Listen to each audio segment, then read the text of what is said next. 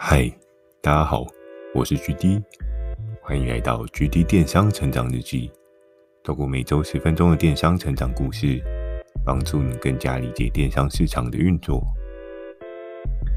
在上一集呢，跟大家分享到打与不打，在这个规则制度之下，其实我们常常会有很多的抉择，必须要做一个选择。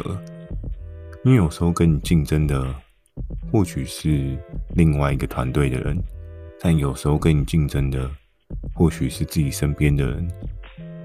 每次的打与不打，其实都会有一些策略的考量，也可能会有一些情绪勒索的问题。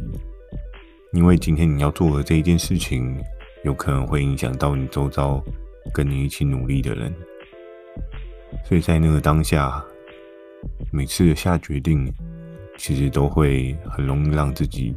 陷入一个跟别人容易处不好的问题，在职场上面，本来大家都会有一些利益纠葛的问题，这件事情我相信做业务或多或少都会有这样的影响吧。所以在现在的我，对这一些事情相对就比较没有这么挂在心上，大家就是看怎么做好，就朝什么样的方向去做，那可能会更好。今天要跟大家分享的这一集呢，是我当时其实我觉得对我影响还蛮大的一件事情。这一集的主题是一通没注意的电话内容。我们常常在跟与人交谈、与人合作当中，多半都是透过比如说手机或者透过 LINE。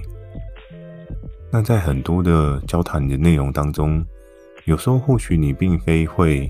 很仔细的去揣摩、思考对方想要表达的事情，对方要做的事情，所以往往后面当事情没有朝着自己想象的剧本发展的时候，或多或少你都会受到一些冲击打击。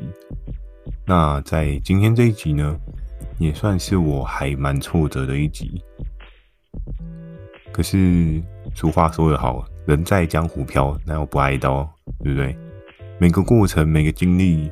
其实都是你未来的养分，每次的打击，你也才有机会变得更好。那在今天这一节故事主角呢，其实就是之前有跟大家聊到很耳熟能详的 W 姐。那 W 姐在前面的部分，其实都还蛮照我、蛮挺我的。我们其实，在整个的奔跑目标上面，不得不说，W 姐真的是给我不少的支持。你要思考，就是以一个公司老板的角色来讲，他必须要营运公司的一些成本，或者是说人员的管销这一块，其实都是他们对应有压力的地方。他在当时，他愿意跳出自己的舒适圈，从做包包跳去做服饰这件事情。其实，我觉得一个人愿意听一个可能跟他没有很熟悉的人。去给他建议，去做一些调整，这件事情其实是非常难得的哦。尤其我在电商打滚的这几年，我发现其实有很多的合作伙伴，往往到了一个水位上面，就会变得有一些自己的想法，比较难以沟通。那这样的状态，你要说他错吗？其实也不尽然，因为每个人在不同的阶段，每一个不同的环境，都有不同的考量。那每个老板可能在这个时候，他觉得他应该要把某一些对应的数值做到一个紧绷，但可能在一定的时间之后呢，他就会觉得其实不应该把自己用得这么累。我相信很多人可能在看到很多社会新闻啊，很多很认真的人，非常努力，努力到最后就迎接的是猝死的消息。其实这也是蛮得不偿失的。很认真的工作，很认真的追求自己的成就，最后很认真的也把自己的命也赔下去。所以，其实，在跟我合作的合作伙伴的过程当中，有时候都会看到有一些合作伙伴他有一些不一样的心路历程跟调整。那我这边多半就是予以尊重，我会觉得没有关系，每个人有每个人的人生，其实都好。当然是现在的我是这样的想法。那在当时，我可能就不是这么的成熟，不是这么的理智，回到我跟 W 姐电话内容，我们常常都会透过电话来聊天、来讨论。我还记得在当时的我，电话几乎很少放下来，而且我记得我那时候电话资费好像是最高的，因为我真的每个月打的电话很可观。我就是一看到了什么合作伙伴的资讯，我就直接手机拿起来就打。这已经变成是一个我的惯性动作，我可能也不会特别去思考，说我这时候打人家方不方便。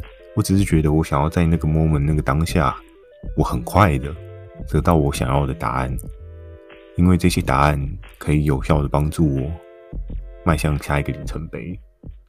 那我跟 W 姐的电话讨论呢，我们其实不仅仅只是平常上班时间的讨论，其实在下班后呢。我也常常会跟他讨论说：“诶，那个服饰最近有一个什么新的款式啊，新的颜色啊，跑得还不错，我已经帮你找好了，我们要不要来尝试一下？又或者是跟他讨论说：诶，现在的我们手上目前有跑的东西，那我觉得你可以再去多布局一些不一样的状况，多布局一些不一样的 size 啊、风格啊、尺码之类的。”所以其实我们的电话沟通频率其实还蛮频繁的哦，一天通话两三次都蛮正常的。那再加上其实我常常通勤的时间还好，我是住在基隆，所以其实相对来讲不会有坐过站的问题。而在那时候，我常常都是上了火车开始讲电话，然后如果有搭过火车的朋友，可能就知道其实从台北到基隆这一段路上，好像有某一个区间段讯号会特别差，原因是因为有进入隧道之类的吧。所以常常我跟 W 姐就是聊到一半，哎，突然断了，然后过了隧道之后，哎，讯号又突然好了。我常常这三通电话里面，在公司可能会催促 W 姐就是寄 sample 给我，那可能在每天下班的时候，我的通勤时间跟 W 姐聊的时候。我那时候会做的事情就是跟他说：“哎，你接下来的布局是什么？我们接下来可以做什么？我找到的方向是什么？然后这一块的部分，如果你要带回，大概需要多久的时间？那那个时候呢，其实我们讨论的密集度真的非常非常的高，因为不得不说，他那时候算是我整个规划里面很重要的一块。”因为他相对挺我，我也希望我的合作伙伴能够相对的发芽成长，变成一个实力更加坚强的合作伙伴。那在那时候呢，我还有印象那一天的状况哦，那是在一个假日的某一天下午。那那天下午呢，我记得 W 姐就打电话来跟我聊，她说：“哎，我跟你讲哦，那个服饰。”我后面有补货啊，你再记得帮我，就多加一些资源。然后我那时候当然说好啊，没有问题啊。我礼拜一上班的时候去帮你看怎么样去做一些调整规划这样子。然后我记得在那通电话里面，他就跟我聊，他就说：“哦，对了，那个我要跟你说一下，因为其实也是谢谢你的帮忙。最近我们的销售状况越来越好，那我最近订单业绩也越来越多，后面。”会担心说会有一些营业额过高，那我必须要开另外一个分公司来节税这样。然后我那时候我说哦，开分公司 OK 啊，没有问题啊。那你到时候再跟我讲，就是有什么样的布局规划。那你后面的这一间公司合约什么时候送来？没有关系，反正你到时候再跟我说就好了。那在那时候呢，我自己是觉得诶，没有太大的问题。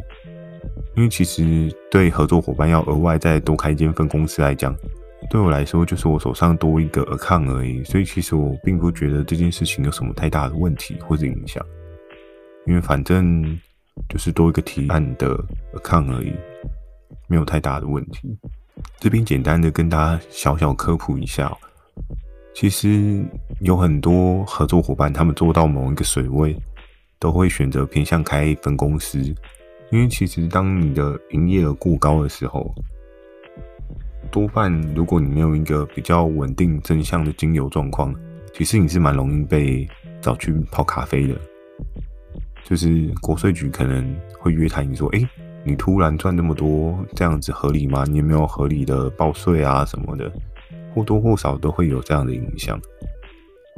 所以其实有很多的合作伙伴到后面呢，他们都会觉得在开一间公司相对来讲，整个节税的状况之下是比较划算、比较合理的。那通常他们会想到要开分公司、要节税这件事情，也都是跟合作已久的那个会计师他们会给一些建议，就是诶，确实你们这个金额真的高了蛮多的，当然也是蛮不错的，你们业绩也是蒸蒸日上。多一个 account 的话，你们这样比较好达到一个更好的营运效益。当你真的经营到了某个水位的时候，开分公司这件事情是可以去思考的，那就是看大家在。整个市场的水位游到了什么样的状况？当时呢，我记得跟 W 姐通完那通电话之后，应该是过了大概半个月到一个月吧。我那时候没有想太多，我们就时常的还是保持正常的互动，然后我们也很常的聊天。那我也把那一通电话的对应内容整个都忘记了。于是呢，那时候我每天进公司的第一件事情就是我会去看。公司所有的业务窗口手上所拥有的筹码是什么？他们今天有多了什么新的提案产品？有什么样的东西是市场接受度还不错的？于是呢，那时候我常常都会去观察我对应想要去布局的类别。比如说，在那个时候，我常常都会看服饰类别有什么样的东西起来。那当然，我们也是会去看一些对应的竞争平台他们的一些新品的状况。那最重要的事情还是我会去看一下我们自己站内的一些对应状况，比如说有哪一个业务它的怎么样的服饰类别突然又冲起来呢？因为其实对于每一只品相的掌握，对我们来讲都是还蛮重要的。希望透过就是仔细的观察跟分析，帮助我自己的合作伙伴成长。我那时候目标是希望可以帮 W 姐冲到一个月超过一百万的营业额。单就服饰类别可能不包含它包包的类别，所以那时候我是非常仔细的在看对应的服饰类别的这一块市场。那在当时呢，之前有提到，除了像是安娜贝贝，她可能自己本身也是非常琢磨在服饰这个类别。当然，她是不是很认真的跟她合作伙伴讨论这件事情，我就不太清楚了。不过我当时。有一定的关注力是在看安娜贝贝的商品提案，然后我记得有一次，有一次雷恩大帅在我们的部门的周会议当中有跟我聊到，然后他就说：“哎，那你现在服饰的类别经营状况都还 OK 吗？”我说：“还 OK 啊，我目前他给的是在安娜贝贝的他手上的一些对应的商品提案。”他就说：“那我会建议你可以再多看一些。”不一样业务窗口的对应的商品提案，不要都只 focus 在安娜贝贝身上。当然，它可能是你的首要 target，可是或许有一些更上面其他业务的塔联你也可以尝试看看。就包含像是我之前我跟传说打过几次嘛，所以也不是不无可能，对不对？第一名都挑战过了，那中间那一些挑战也只是迟早会遇到的事情。那在那个时候呢，他就跟我讲到说，你知道对面的那个 SK，他最近好像有一些新的服饰档次，他是不是挖到了什么宝？然后我在当时呢，我想说，嗯，真的吗？我怎么没有特别去注意到？然后那时候呢，SK 就已经进入了我的观察名单，就是我每一天我会去观察说，诶，那除了安娜贝贝跟 SK 他们两个的。服饰相关的提案状况，我都会去看他们有提什么样的新的产品。然后在那时候，经过了一周、两周的观察当中，我突然发现了一件非常有趣的事情，就是，哎，确实雷恩大帅讲的也没错，我确实真的漏掉了 SK 的服饰相关的档次。虽然 SK 它的相关的档次可能还没有到非常的厉害哦，可是其实它有时候动辄它的服饰类别都会有个。两万到三万的水平，然后在当时的我呢，我就想说，嗯，那还蛮厉害的。他的新的合作伙伴也能够给他一些不一样的稳定效益，我自己就有在思考，那我应该要怎么样去做一些操作。于是有过几次我的分析报告当中，我就跟 W 姐讲说：“诶，我们岛上有一个什么样类型的东西跑得还不错，然后这个东西我们或许可以进看看。”然后在一次 W 姐的电话当中，她说：“诶，你贴的是哪一个东西？那你把那个东西贴给我，我看一下吧。”当我贴给他之后，然后说：“哦，这个东西哦，我们要不要找一下别的东西来试试看？”我说：“嗯。”可这个东西你没有空间可以去做吗？就是为什么还要特别再去找一下别的东西来试试看？然后在那通电话当中，W 姐就没有很仔细的跟我讲明她心中的想法。但我后来才知道，其实她应该也是有些纠结。那当时为什么呢？这个问题的背后，就是隐藏着让我有很沉重的打击的事实。在那个当下，有一次。其实我相信有一些业务，它如果有一些基本的常识 know how 的话，其实我们是可以很轻易的去做一些厂家的搜寻，去了解到这个厂家它的背景是什么。然后在一次的商品研究当中，我们常常会开发合作伙伴。然后在研究的过程当中，其实我常常在观察，我突然觉得 SK 手上的服饰档次。怎么跟我的痛调有越来越像的状态？甚至这个图片，这种风格有越来越像。当然，你可能会说，就是他们有一些公版图的问题，也没有什么好去思考的。不过在当时，因为其实我有跟 W 姐讲一些细微的小建议，所以我就发现这些细微的小建议也有在 SK 的档次上面出现。然后在一次我有点起疑心的时候，我调查了 SK 它的这些。商品的时候，我发现一件让我难以接受的事实，就是 W 姐她其实开了另外一间公司在 SK 身上。然后在那时候，我自己当下那一天的心情，我可能到现在我都还忘不了。这是一种信任上的被背叛感，我很难诉说那种感觉。当你今天很认真的跟一个人想要打拼某些事情的时候。结果你却发现，他其实跟另外一边的竞争团队有合作关系。当下呢，我其实有让自己稍微冷静一下，因为我觉得大家不应该因为一些情绪上面的沟通，所以导致合作的不愉快。只是我记得那时候，在我回去通勤的车上，我那时候滑着我手机当中的电话簿，我一直在想，我到底要不要打给 W 姐这件事情。好，可是我自己又心里过不去。我觉得事实总是应该要说开的一天，应该要去想想看怎么样变得更好。那时候呢，我的手在手机的那荧幕上面游移好多次，播出还是不要，播出还是不要，就是一个想要打出去，然后又不打出去的那种纠结的状况。然后这样的状况大概持续了五分钟左右，我后来就下定决心想说，没关系，该面对的迟早都还是要面对，不要不面对，到最后自己其实也是会越来越痛苦，你也没办法解决什么事情。于是我终于鼓起勇气拨出了那个按钮，我打给了 W 姐，然后 W 姐那时候一接起了电话，她说：“嘿。”晚安啊，你今天晚上要吃什么啊？还是然后说哦，对啊，就是等下可能会准备一些，等下可能回家会吃一些东西，然后也想说在通勤的这段时间跟你讨论一下一些合作上面的东西。然后说 OK 啊，我现在时间还 OK，那我们来聊啊，怎么有什么样的产品要讨论吗？我说其实有一件事情我大概有发现了，就是。你开了一间分公司，对吗？然后他就说：“呃，对啊，我开了一间分公司啊。”然后我说：“那你的那间分公司的主约没有寄给我吗？”然后说：“有啊，我上次其实有跟你提到我会开一间分公司啊。”然后说：“那你开分公司，为什么你的 account 不是挂我身上呢？”然后在那时候，W 姐她就说。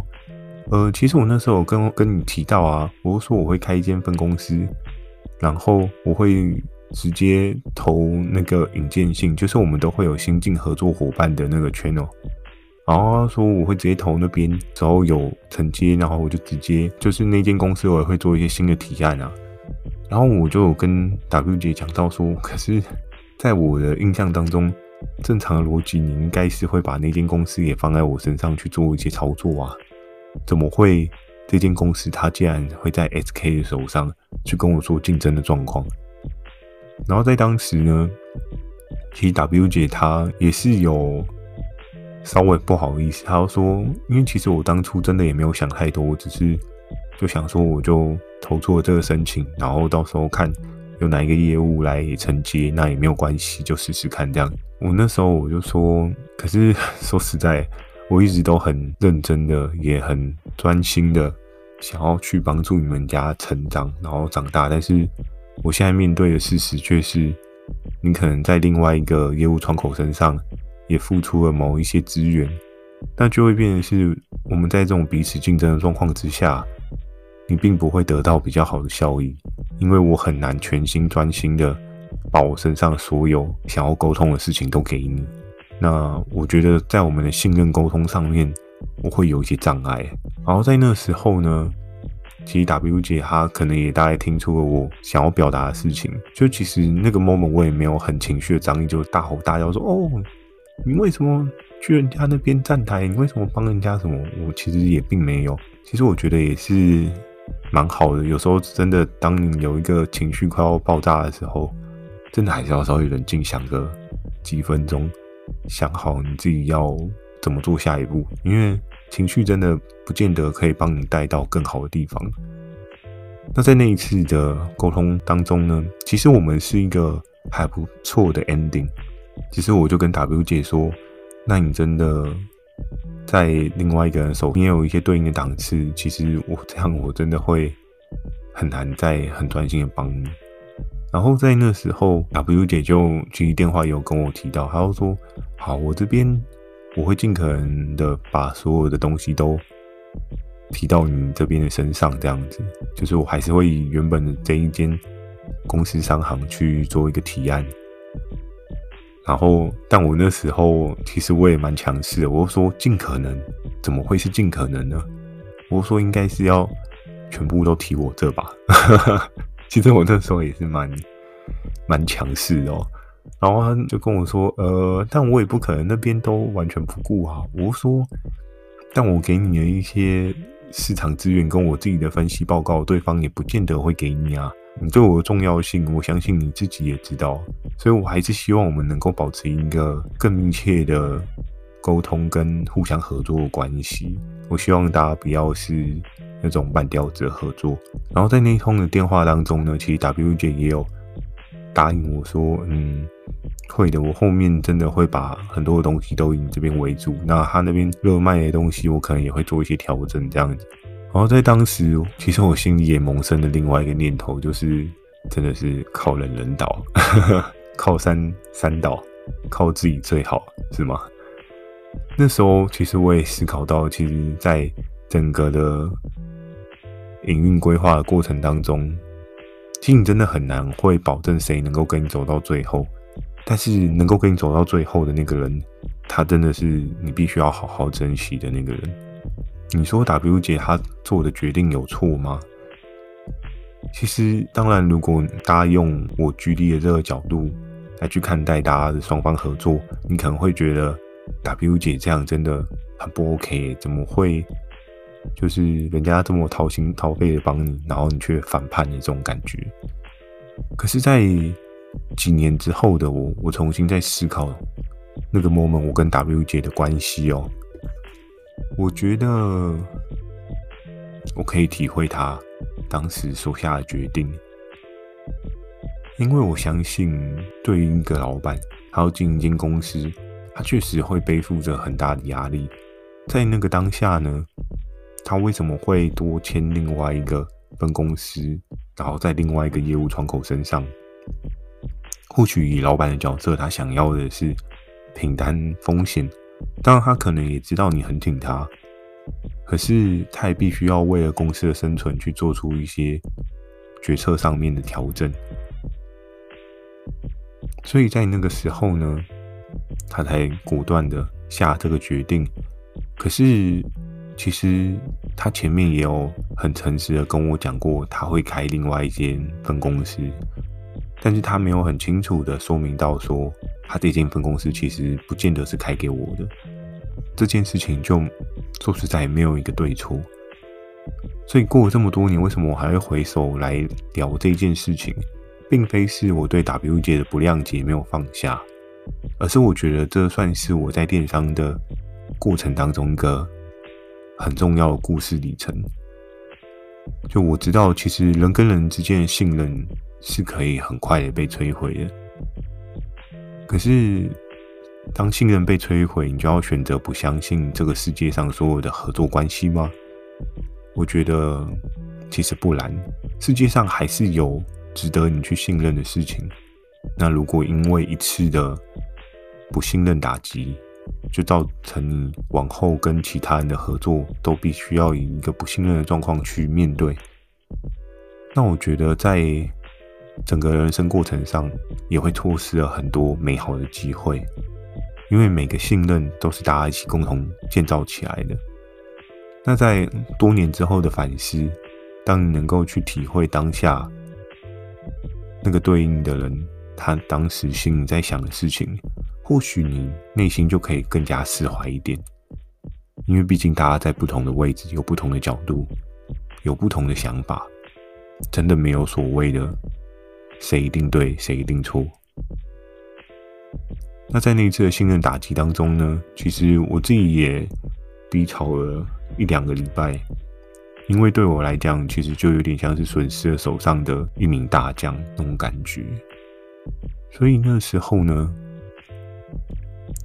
我也是告诉我自己，当然你不是因为这样的打击你就放弃了 WJ，而是你应该要做的事情是在中间做一个平衡。那或许你可以再去找其他你可以更加去信任的合作伙伴。在跟他的合作状况之下，其实还是能够有一些成长露出。是或许你也可以很明显的知道一件事情，就是研究很认真、分析很仔细的报告，或许他就不是你的提供首选。其实我不知道我录这一个 podcast 会不会哪一天 W 姐有机会听到，但如果哪一天有幸被他听到我的 podcast。